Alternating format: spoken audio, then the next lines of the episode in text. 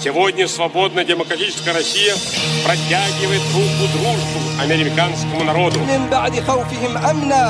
يعبدونني لا يشركون بي شيئا ومن كفر May I sign a historic agreement between the United States and Afghanistan that defines a new kind of relationship between our countries.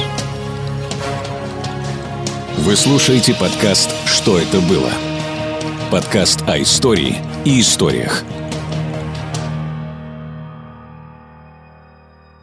Здравствуйте, это подкаст «Что это было?». Здесь мы разбираемся с историческими происшествиями, почему они случаются, из-за чего, причины и последствия. Сегодня у нас в студии Антон Владимирович Андрей Анатольевич, здравствуйте. Здравствуйте. Кандидат исторических наук, наш постоянный гость и постоянный рассказчик Антон Владимирович, э, во-первых, сначала хотелось бы поблагодарить наших слушателей за то, что их 7 тысяч человек за то, что нас подписываются, нас слушают, нас распространяют и комментируют. Огромное вам спасибо. И напоминаем о возможности стать нашими спонсорами. Там во ВКонтакте есть такая кнопка «Поддержать автора». Посмотрите внимательно. Пожертвование может быть любым от 50 рублей. Меньше нам не разрешает сделать контакт.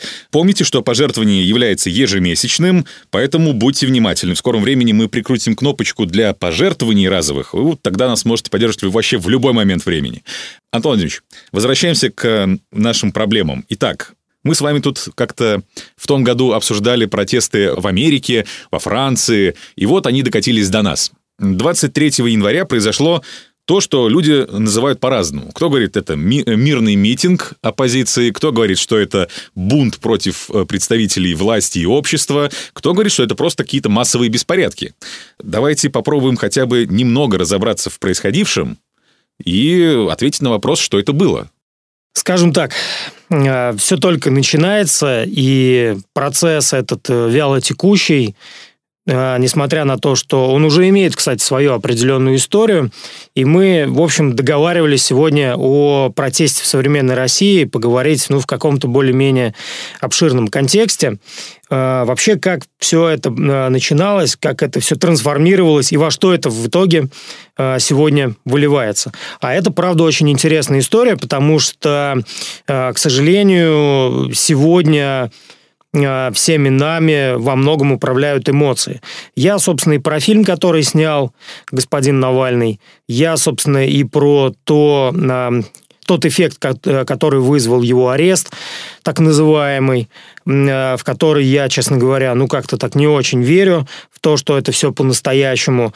Э, но, в общем, это в любом случае имеет э, очень интересные выходы на сегодняшний день, тем более, что под дубинки Нацгвардии и отрядов милиции особого назначения попадают зачастую даже ни в чем не повинные граждане, хотя мы видим, конечно, верх гуманизма там, например, в Петербурге, когда очень учтиво и очень э, осторожно себя повели сотрудники правоохранительных органов, э, раздавали маски, э, где-то вообще отказались сотрудники Росгвардии применять силу, по-моему, в Чите. Ну, в общем, в любом случае мы говорим о том, что ситуация с Э, так называемыми митингами так называемых навальнистов, это все очень интересная история.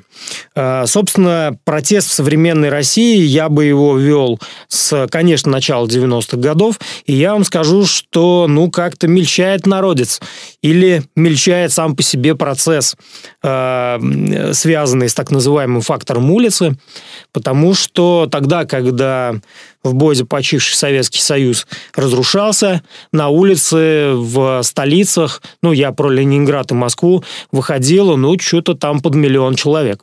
Сегодня мы с трудом можем себе представить, то есть для нас наиболее массовым, наиболее серьезным событием э, последнего времени, относительно массовым, подчеркиваю, э, стали, конечно, протесты на Болотной площади, тогда, когда Э, ну, что-то очень серьезно там закрутилось вокруг темы, связанной с инаугурацией э, нынешнего гаранта Конституции. Э, и здесь, на мой взгляд, нужно действительно разобраться в том, во-первых, кто такой Навальный, во-вторых, почему он делает то, что он делает, ну и в-третьих, вокруг чего вращается вся эта тема так называемого навальнизма. А, но наиболее, кстати, массовым, если уж мы говорим о серьезным протестом, конечно, стали события октября 1993 года, точнее, сентября-октября 1993 года. Мы о них а, уже вещали, рассказывали. Но это, кстати, во многом был отголосок тех самых, того самого политического ренессанса, который наблюдался в России в начале 1990-х годов, а вот дальше протест начинал сваливаться в такую непонятную трясину, э, в болото никому не интересное. Это тогда, когда, ну, простят меня те, кто в этом э, принимал участие, когда шахтеры стучали касками там перед домом правительства. Ну, это я очень хорошо помнил. Ну, многие это помнят, но давайте опять же вспомним, чем это все завершалось. Это завершалось каким-то таким э, циничным смехом из кабинетов правительственных. Ну, в общем, протест э, как таковой сошел на нет. А все почему? А потому что не было той силы, которая могла бы собрать и направить людей туда, куда нужно. Э, ну, я, конечно, не про сейчас э, дубинки ОМОНовцев, а в нормальное политическое русло. И действительно заслуга оппозиции на тот момент состояла в том, что политическая система, ну, во-первых, устояла, во-вторых, э, и мы это тоже обсуждали, э, у лидеров оппозиции, конечно, был выбор, и заключался он в том, э, развязать ли в стране гражданскую войну. На всякий случай напомню, что тогда полыхала Чечня уже в стране, и вот на себя надо было принимать какую-то очень серьезную ответственность за то, что будет происходить, потому что страна ну, я имею в виду Россию, да, только-только начинала выбираться из вот этих всех политических катаклизмов и сваливать ее опять в жернова гражданской войны было, ну, наверное, наверное, неправильно. Я сейчас рассуждаю, возможно, как обыватель, э, не хочу здесь пристраивать какое-то мнение большого политика, тем более, что мне это трудно делать, я им никогда не был. Э, там, хотя они живут э, своим умом, и там есть своя логика, свой расчет. Поэтому во второй половине середине 1990-х годов э, протеста не могло существовать по определению, ну, в том смысле, что надо было на себя брать ответственность, да, и, конечно, э, на тот момент ни Жириновский, ни Зюганов, э, никто из них, не уж тем более назревавшая тогда оппозиция внутри вот этого нового демократического блока, которую потом, по сути, возглавят Лужков и Примаков, все это было очень мягко, степенно, и в фактор улицы это все перерасти никак не могло. А потом наступили сытые двухтысячные, когда никаких протестов быть не могло, потому что у народа появились э, средства существования, э, начал появляться класс эффективных собственников в нашей стране, как это принято называть. Ну, худо или бедно начал формироваться какой-то облик э, более или менее современного среднего класса. Конечно, для России это понятие очень условное, э, но в любом случае появилось вот это чувство сытости, э, появился какой-никакой э, просвет в том смысле, что ну вот сейчас-то жизнь станет гораздо интересней, у людей начинали появляться квартиры, автомобили, автомобили, э, дачки. Э, ну, это, в общем, все то, что выглядело как экономический эффект от успешных продаж э, наших энергоресурсов. А дальше ситуация начала меняться в худшую сторону, потому что грянул кризис 2008 года достаточно серьезное количество предпринимателей разорились. Люди почувствовали опять нужду. И в этих условиях, конечно же, э, появляется новая волна протеста э, по геям, которые становятся, как ни странно, все то, что происходило после выборов в Государственную Думу в декабре 2011 года. Это действительно был растянутый по времени процесс, потому что там была серия выборов. Это выборы в Государственную Думу, затем были выборы президента Российской Федерации. И вот сложилось так, что протест один мягко перетек, плавно перетек в протест другой. А, то есть протесты, связанные с а, выборами а, в Государственную Думу. Как ни странно, на тот момент, ну, самой уж обиженной силой, наверное, можно признать КПРФ, которая тем не менее, выводя людей на улицу, конечно, на легальные митинги, э, собирала да, определенное количество своих э, соратников, но тогда в стране потихоньку начинало поднимать голову белоленточное движение так называемое белоленточное движение.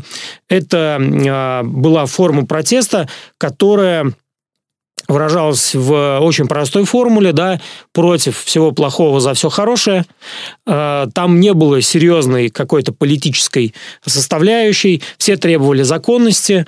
Э, ну, я имею в виду господ, которые представляли эту белоленточную силу, которые требовали в срочном порядке э, усовершенствовать политическую систему. И, на мой взгляд, это один из важнейших эпизодов всего происходящего. Причем они ведь действительно никаких ни программ, ни предложений предложений не выдвигали. Я, собственно, к этому веду. А, э, и к чему? А, к тому, что, во-первых, а, мало кто понимает, что играть с нынешним политическим режимом в подобного рода игры просто бесполезно.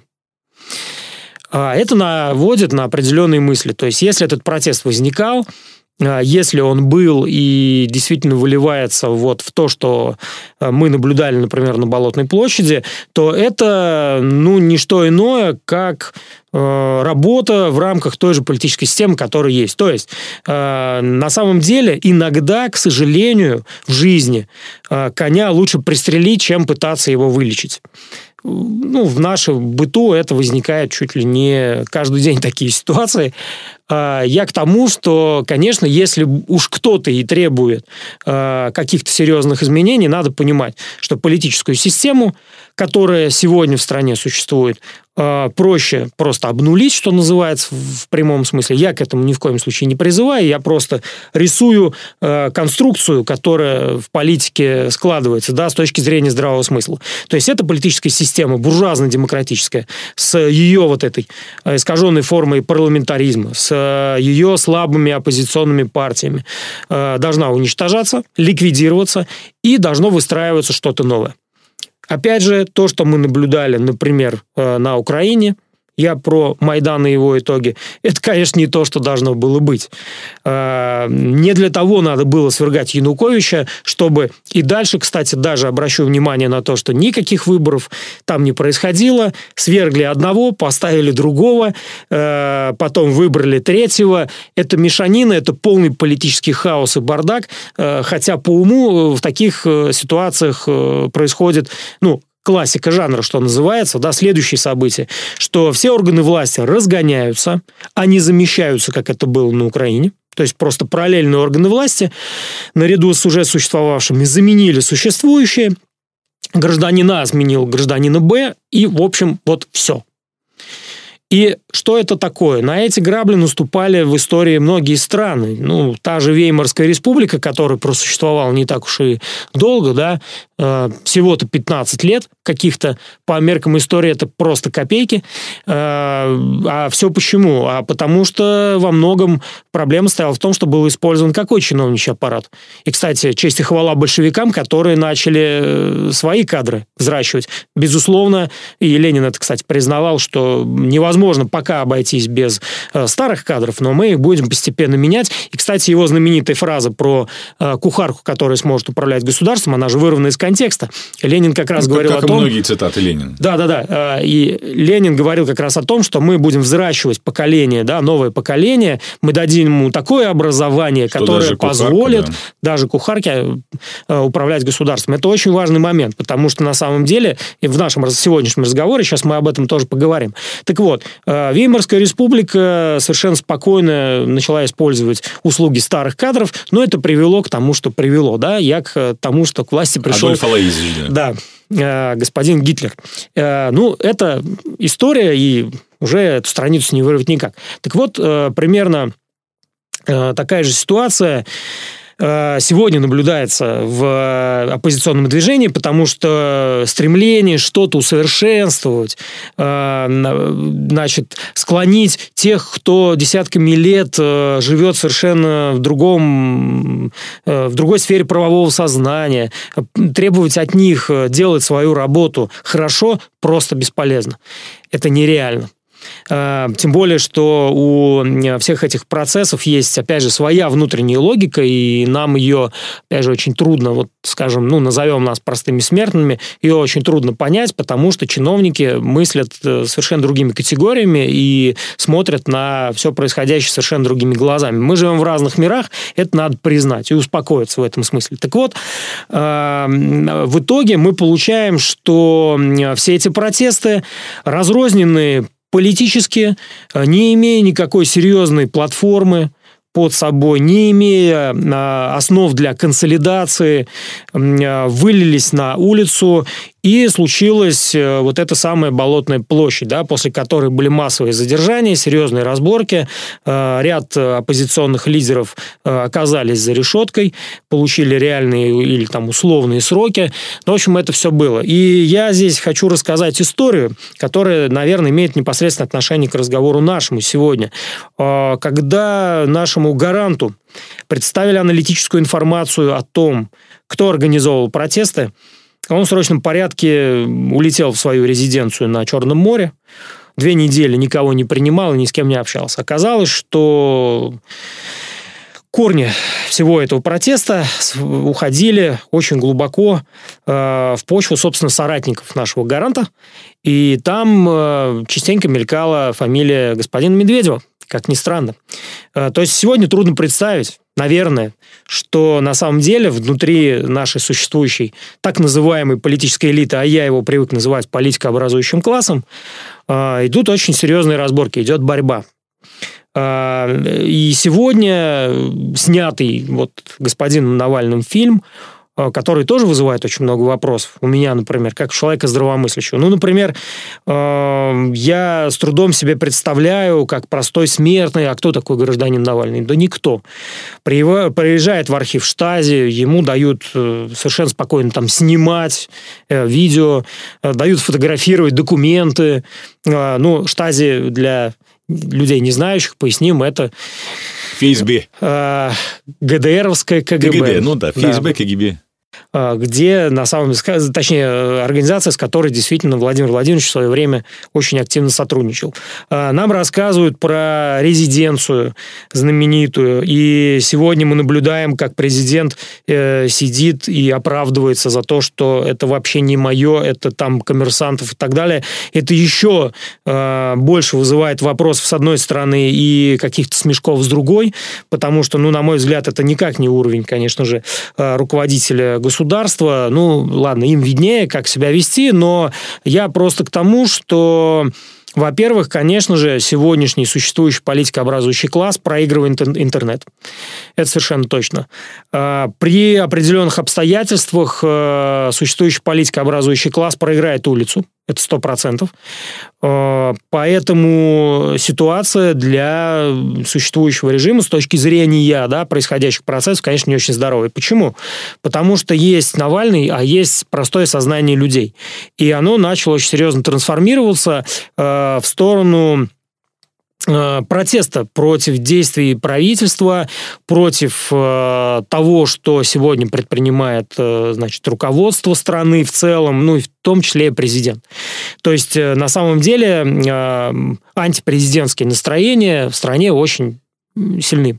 Это все усугубляется, конечно, этим негативным экономическим эффектом, который э, произвела пандемия, весной, летом 2020 года, э, тем, что никаких внятных мер так и не было принято, э, люди себя чувствуют обделенными. К сожалению, в стране э, все больше раскручивается инфляция по совершенно понятным причинам, ну и много-много всяких разных еще моментов, которые, конечно же, в большей степени, и здесь я хочу это подчеркнуть, связаны с бытовым, а не политическим процессом. Почему? Потому что политический протест всегда должен быть организован он.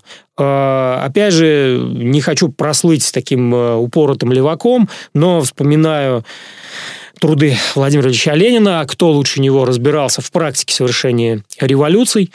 Уникальность Ленина состоит именно в том, что человек не только сумел разрушить, но и начал созидать. И построил, кстати говоря, феноменальное государство, я про советское государство, которого пока никому еще повторить не удалось, и, может быть, вряд ли удастся. Так вот, э, Ленин не зря же говорил о классе профессиональных революционеров, которых, кстати, потом Сталин очень э, успешно подчистил. Я прошу прощения за, может быть, такой цинизм э, с моей стороны, но это, в общем, логика революционного процесса. Все революции завершаются одним и тем же, что революция поедает тех, кто ее начинал в свое время. А, так вот, э, ситуация сегодня такова, что нет никакого класса профессиональных революционеров. Есть огромное количество образованных людей, которые видят, что в стране происходят, ну, откровенно говоря, не самые э, лучшие э, процессы, что выхода из э, сложившейся ситуации никто всерьез не предлагает. Они видят э, автомобили с мигалками, они видят э, замки, которые как грибы после дождя растут кругом. Ну и еще много всего. И это вызывает естественный, совершенно понятный протест.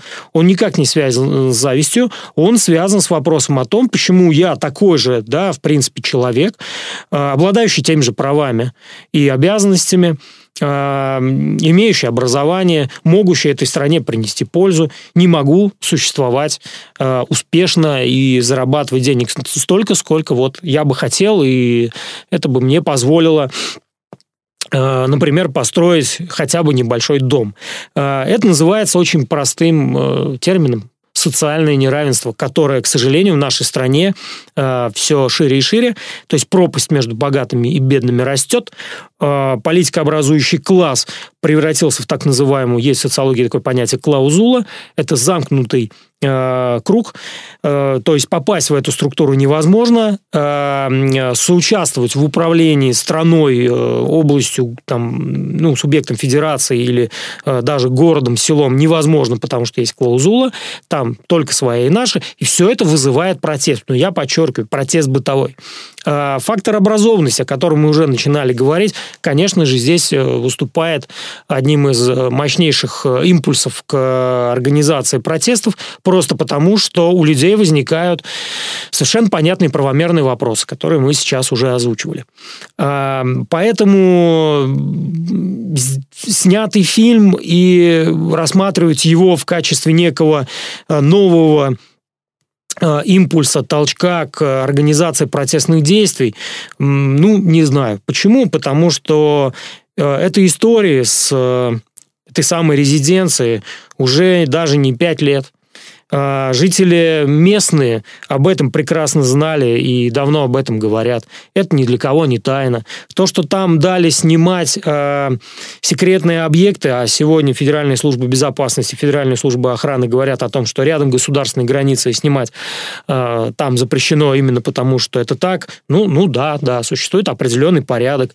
Поэтому что сенсационного снял э, Навальный? Э, он э, попытался вскрыть схемы э, связанные с формированием вот этого ныне действующего политикообразующего класса, э, все, всю их взаимосвязь, их связь с криминалом. Слушайте, ну, люди, интересующиеся более или менее политикой, прекрасно об этом знают.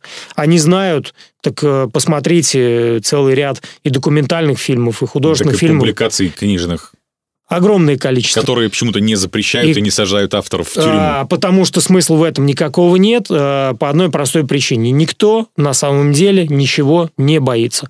Потому что свернуть а, шею или шеи этой гидре, а, если ее так можно назвать, практически невозможно.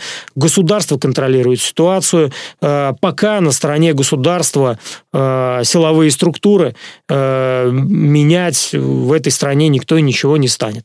Ну, почему я говорю, что пока, я сейчас это тоже поясню свой тезис. А, поэтому современный а, протест, который мы наблюдаем, он такой, ну, наверное, а, бессмысленный, беспощадный, да, как в свое время это выразил классик про русский бунт. Вот ничего не меняется. Вот за 300 лет, а может быть и гораздо больше, ничего не меняется. Еще раз говорю, и это э, тогда вновь говорю и подчеркиваю, что Навальный абсолютно безопасен для Кремля. Достаточно посмотреть на его биографию. У него типичная биография представителя политика образующего класса. Человек закончил Российский университет дружбы народов, он юрист по образованию. Затем он закончил финансовую академию, правда, заочно, финансовую академию при правительстве Российской Федерации. Дальше его, как перспективного молодого человека, отправили в Ельский университет, в котором он стажировался. И когда нам э, сейчас на каждом углу кричат о том, что вы посмотрите, где получал образование Навальный, чему его там могли научить, слушайте, ну вы посмотрите на биографию э, наших современных чиновников, которые там сидят на уровень э, выше, чем субъект Российской Федерации. Они все стажировались формировались, как правило, в западных вузах. Но я вам приведу пример, связанный с Исламской Республикой Иран. Там половина правительства обучались на Западе. Ну, я имею в виду, как правило, второе там, или третье образование получали. Да в большинстве э, восточных стран э, политическая элита обучалась на Западе. Чего греха таить? Да, они занимают сегодня лидирующие позиции в гуманитарной сфере. Они знают э, эту сферу, они прекрасно не разбираются, и все лучшие публикации сегодня по политологии, по менеджменту написаны на Западе, а не где-нибудь. Вместо того, чтобы формировать э, свою собственную школу Э, гуманитарных исследований, мы опять, к сожалению, плетемся в хвосте всего этого процесса и только и можем, что вот демагогию разводить по поводу того, как неправильно работают у нас сегодня наши там министры образования и министр высшего образования. Ну, это не суть. А, к чему я, собственно, все это подвожу? К тому, что есть у людей очень простой э, выбор. Ходить на акции протеста – и, конечно же, получать свое э, по одной простой причине, что с точки зрения существующей сегодня правовой системы это нарушение закона. Э, страна в этом смысле у нас уникальная, потому что, несмотря на наличие той самой 31 статьи э, Конституции, как правило, она у нас не работает. Ну, напомню на всякий случай, да, что можно мирно, без оружия людям собираться. Э, то, что выработалось, да, вот эту практику гуляний э, по улицам, которые сегодня расцениваются как э, массовые акции протеста. Но я хочу сказать, что, конечно, во многом правоохранительные органы подогревают у людей желание выходить на эти акции, потому что они видят в этом выражение своей гражданской позиции. И это беда. И сегодня, к сожалению, никто не может э, предложить альтернативу, потому что э, еще, по-моему, Уинстон Черчилль об этом сказал, да, если люди не ходят на выборы, они ходят на баррикады. Э, вот вам, пожалуйста, простой пример того, как вы лишили людей права избирать и быть избранными, и вы получаете то, что люди выходят, э, подчеркиваю, выражать свой некий вот этот кухонный бытовой протест на улице. Э, я не хочу оценивать действия сотрудников правоохранительных органов, потому что они выполняют свою работу, как бы это опять цинично не звучало. Э, им дают приказ, и они его выполняют. Э, насколько эти приказы преступные, э, покажет время, и нам об этом, может быть, э, лет через 10 15 напишут, а может быть и еще дольше напишут э, учебники истории. Но то, что э, кричат о существовании полицейского государства, я бы, наверное, не стал сваливаться в эти э, патетичные описания происходящих процессов, потому что нет, везде правоохранительные органы работают одинаково. Любая э, государственность Э, пытается себя сохранить, и любая государственность пытается действовать с позиции легального насилия. Это норма, это правило, и как бы это не нравилось э, оппозиционерам, да будет так, покуда существует э, эта государственность. Берите власть, создавайте свои органы власти, тогда будет совершенно другой процесс, и посмотрим, как вы будете удерживать эту самую власть. В этом смысле я остаюсь совершенно реалистом реалистом, пока мы, повторяю, живем в этой форме государственности. А, что происходит в стране и почему э, активизировался Навальный и, и же с ними? А, четкого ответа на эти вопросы у меня, конечно же, нет. А, я попытаюсь э, изложить те версии, которые пока созрели в голове. Версия первая, и мы, в принципе, ее озвучили в нашем выпуске дайджеста на прошлой неделе. Это версия о том, что Навальный вышел из-под контроля, А, но тогда у меня возникает другая информация, почему его, да простят меня сторонники Навального, не добили. А, подобного рода операции наши спецслужбы могут проводить успешно, и мы об этом знаем. А, ну, кто не знает, тот догадывается. Тем не менее, Навальный жив-здоров, он полон сил, снимает все новые фильмы, которые рассказывают, повествуют нам о э, том, какая ужасная у нас э, политическая элита или политикообразующий класс. В конечном счете, э, мы говорим о том, что Э, проект Навальный начинался как э, форма увода протеста из э, левого сектора вот в этот непонятный либеральный сектор, который абсолютно точно рассеянный, который абсолютно точно думает только о том, как заработать денег, и в меньшей степени думает о том, как же все-таки обустроить Россию так, чтобы в ней все было неплохо. Почему я говорю о том, что Навальный безопасен? Потому что Навальный не ставят э, тех острых вопросов, которые могли бы быть поставлены. Ну, к примеру, почему Навальный не разбирается с вопросами, связанными с э, приватизацией? Например, ну вот э, я на всякий случай, да, просто обрисую, опять же, некие контуры всего этого вопроса. Э, существовало советское государство, в котором руками наших дедушек, бабушек, прадедушек, прабабушек, наших родителей были построены сотни тысяч заводов, разных предприятий, которые работали на которых они сами работали, которые кормили страну, которые выводили эту страну в лидерах по целому ряду направлений. Пришла группа людей, которые все эти предприятия положили себе в карман и сказали, это теперь мое. Если мы описываем это вот в категориях да, бытовых, это примерно так и было. Почему сегодня Навальный не хочет, например, разобраться э, с вопросом о том, кто владеет предприятиями, скажем, там, Магнитогорске, в Челябинске, э, ну, Сибири, э, нефтяные компании, которые сегодня раздроблены и разбросаны, опять же, по друзьям э, известных господ. Э, ну и еще много-много всего. Про национальное достояние наше, я про компанию «Газпром», да. Э, Навальный в фильме сказал А, но не сказал Б. Почему? Потому что ему говорить об этом нельзя. Э, чего так боятся сегодняшние представители э, политикообразующего класса? Они дрожат над вопросом о пересмотре итогов приватизации. Наоборот, они эту приватизацию вновь и вновь разгоняют. И я хочу заметить, что, к сожалению, ни один э, более или менее серьезный позиционер сегодня не ставит вопрос о пересмотрах итогов приватизации. Как так произошло и на каких основаниях э, все эти процессы были запущены. А самый главный вопрос, а к чему они привели? Покажите конкретные результаты. Покажите коэффициент полезного действия, что вот с точки зрения обеспечения общества необходимыми э, материальными средствами вы сделали все правильно. Не смогли этого сделать. Ребят, ну, значит, извините, а вы наследники господина Ельцина, господина Гайдара. А, один из тех, кто своими руками это проводил, еще жив-здоров и руководит, это господин Чубайс, который действительно в середине 90-х годов 20 века очень здорово прикрыл группировку а, всех товарищей, которые сегодня сидят на прикормленных местах. Почему не ставил вопрос Навальный об этом? И не ставят. Почему фонд борьбы с коррупцией не занимается подобного рода вопросами? Правильно, потому что это вопрос слишком острый, который может реально вызвать неправильную реакцию и неправильные вопросы со стороны общественности.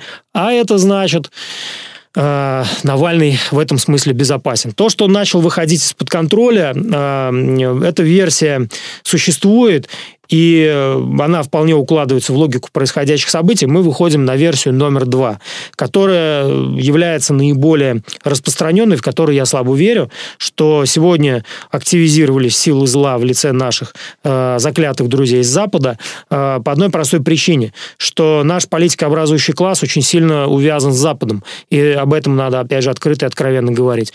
Там учатся их дети, там одеваются их жены, там они отдыхают, там они хранят свои деньги. У них там дома.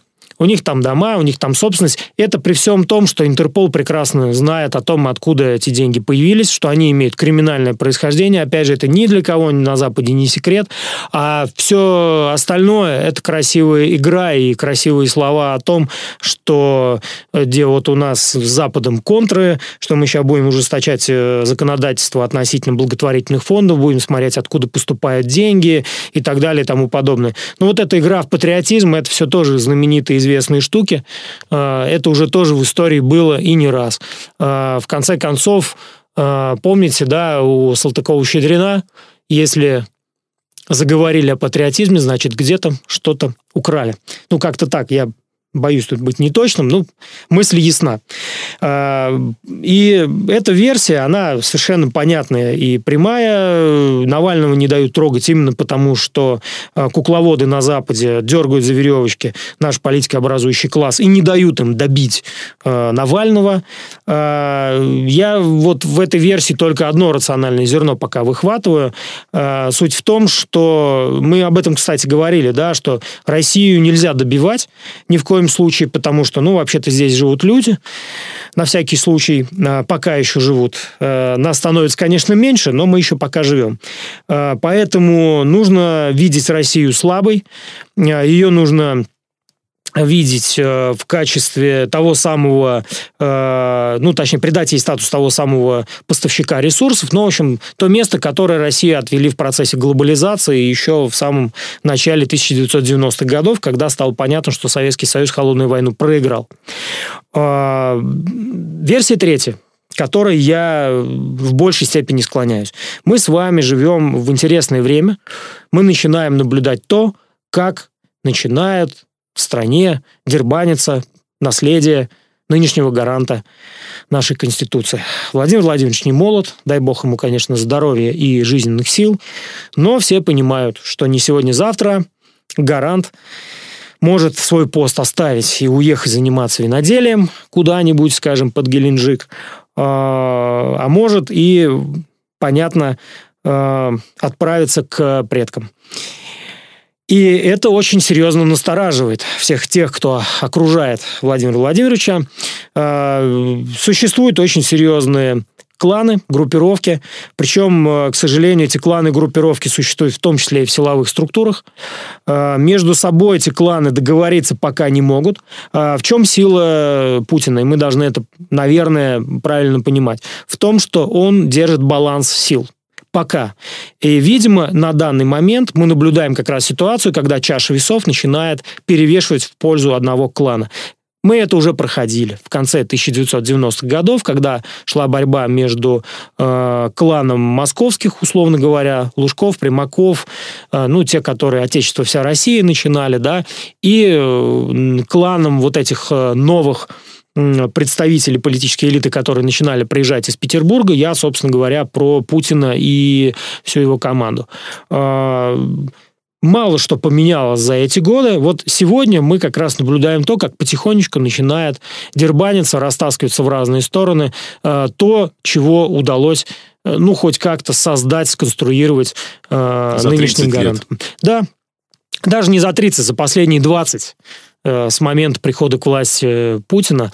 Э, и сегодня, конечно, э, нужен голос, нужна та сила, нужна сакральная жертва, а их уже не так мало накопилось. Я и про, собственно, Немцова, я и про более ранние жертвы, хотя, на мой взгляд, это там, ну, логика, цепочка-то одна, а процессы несколько иные происходили. Вот сегодня э, новой жертвой, э, просто более гуманно, может стать э, господин Навальный. Когда его упрячет на кичу лет на 10-15. Да, ну, я в этом очень сильно сомневаюсь. А, из него будут делать... Его сила, на мой взгляд, состоит только в том, что он постоянная жертва, его постоянно за что-то бьют, и обратите внимание, только выходит фильм, и буквально там через несколько дней э, значит, Навального арестовывают. При, арестовывают в Москве, и начинается весь этот процесс. А дальше запускается процесс э, с гуляниями, вот на 31 января, да, я, насколько знаю, опять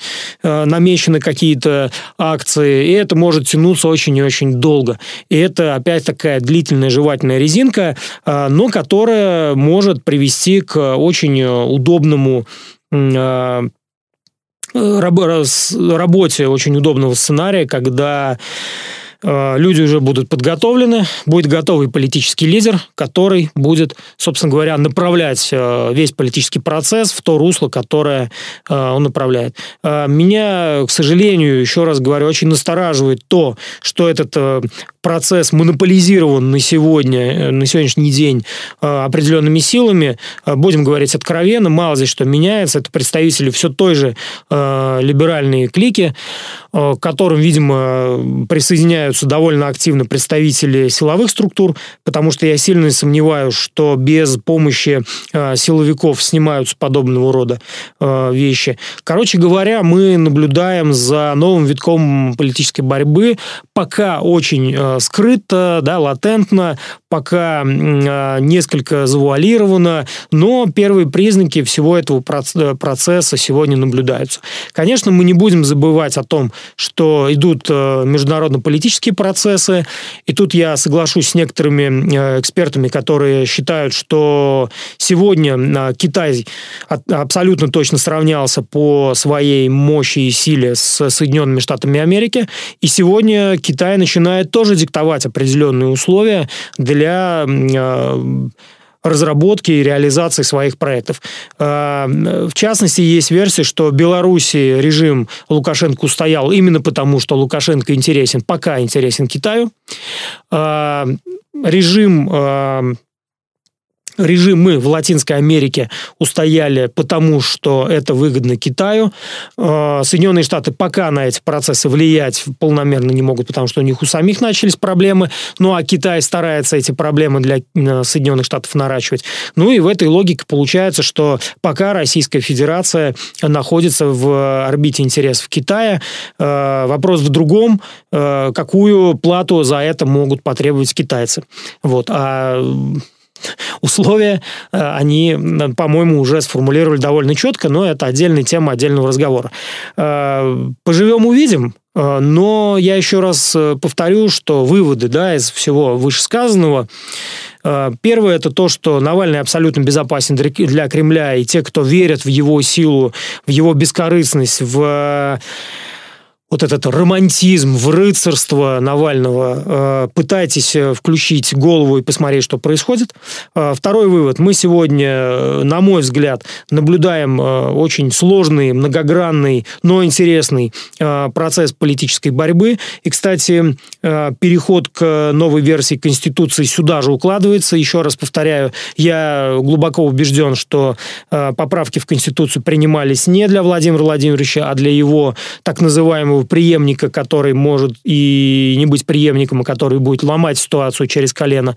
А, я почему-то думаю, что уважаемый наш гарант все меньше управляет э, какими-либо внутриполитическими и внутриэкономическими процессами, отдав это все на откуп э, своему окружению, которое неоднородно, которое между собой борется за перспективу э, своего существования, за то, чтобы накормить своих детей и внуков.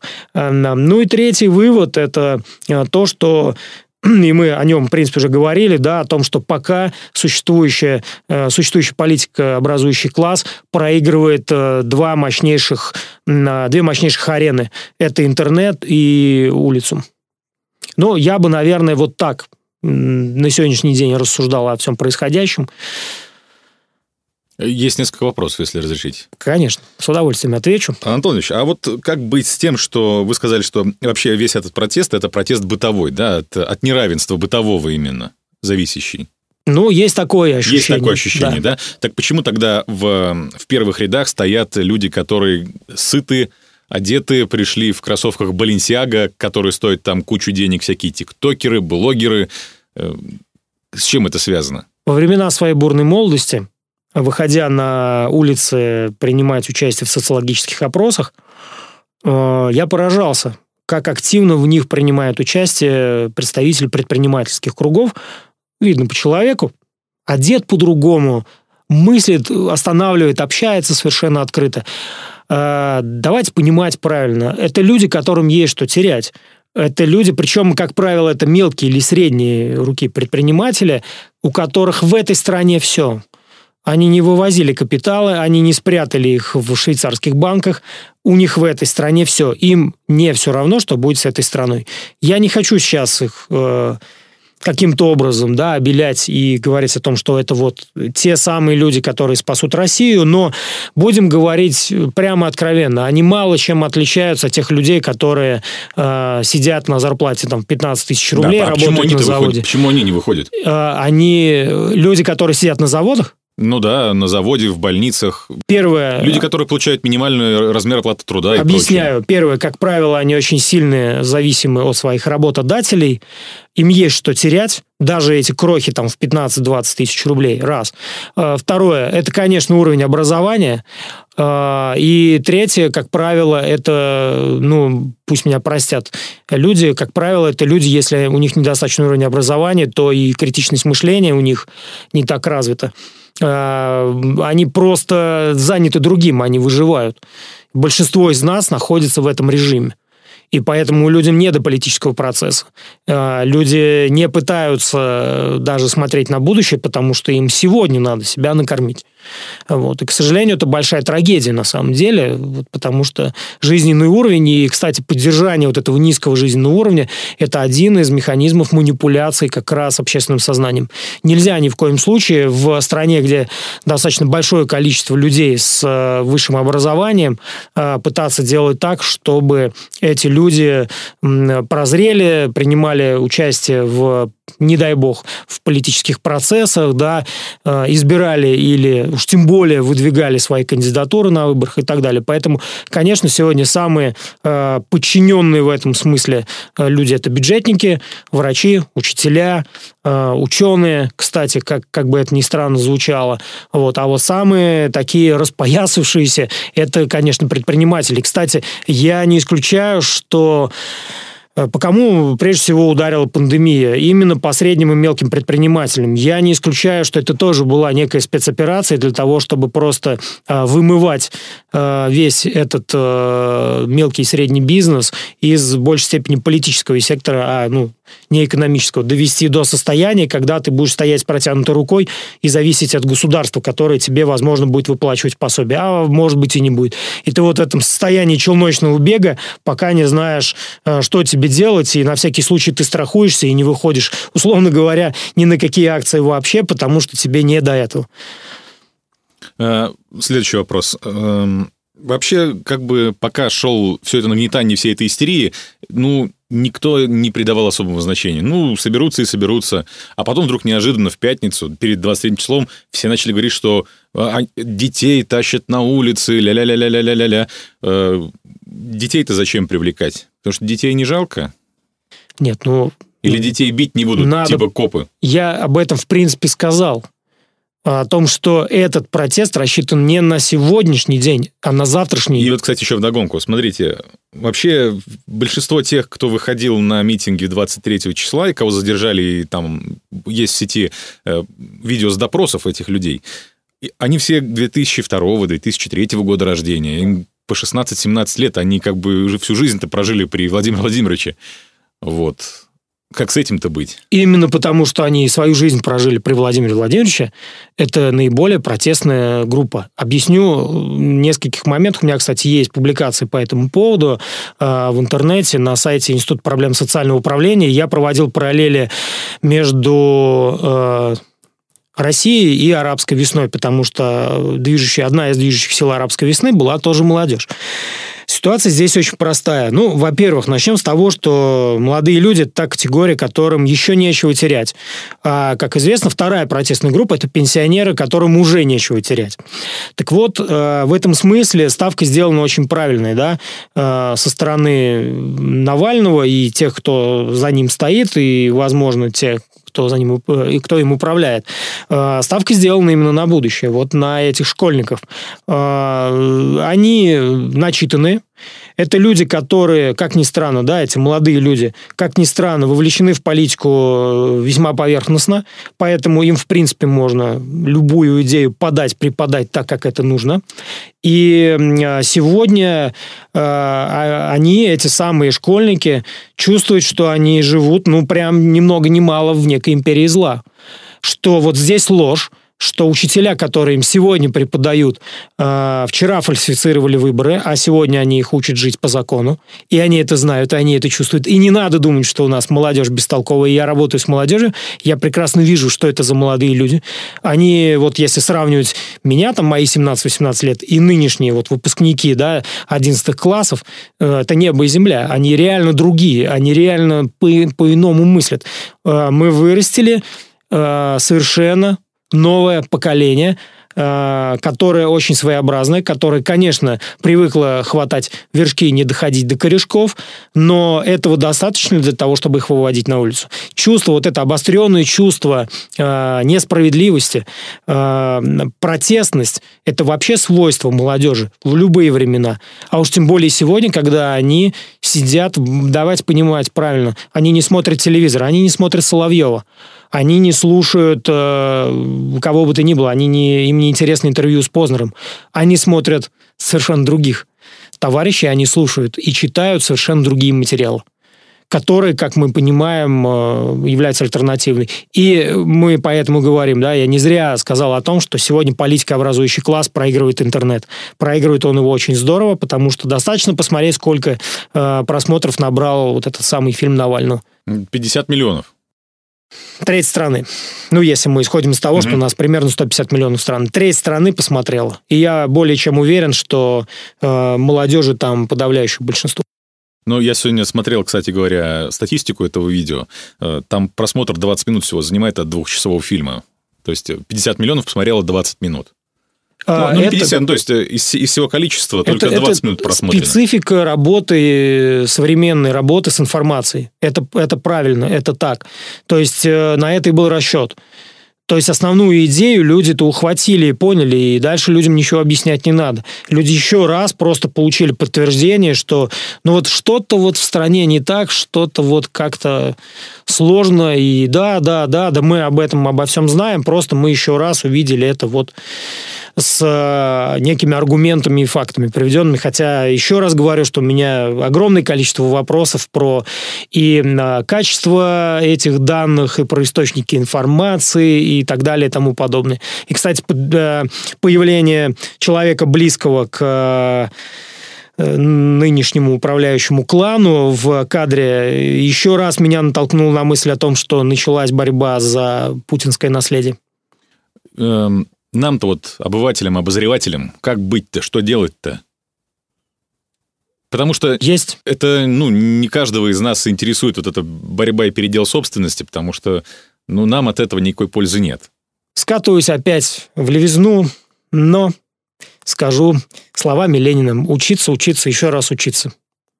Читать книги, лучше книги, а не интернет-материалы. Ну, у кого нет возможности посещать библиотеки, ну, читайте электронные книги, набирайтесь э, ума разумом. Э, в конце концов, не всегда надо быть той лягушкой, которая взбивает масло. Иногда надо утонуть. Вот я прошу прощения за такое сравнение, но вот меня просто по моим каким-то жизненным э, ощущениям, вот на, на нынешних э, примерах я почему-то предпочел бы, наверное, утонуть, чем взбить масло. Прекрасно понимая, откуда весь этот протест, то, что он не нас касается вообще. Будьте благоразумны. Оставайтесь дома, берегите здоровье, занимайтесь спортом, укрепляйте интеллект и мыслите критически. Вот все, что я пока хочу пожелать нашим уважаемым слушателям. Спасибо, Антон Владимирович. Всем добра.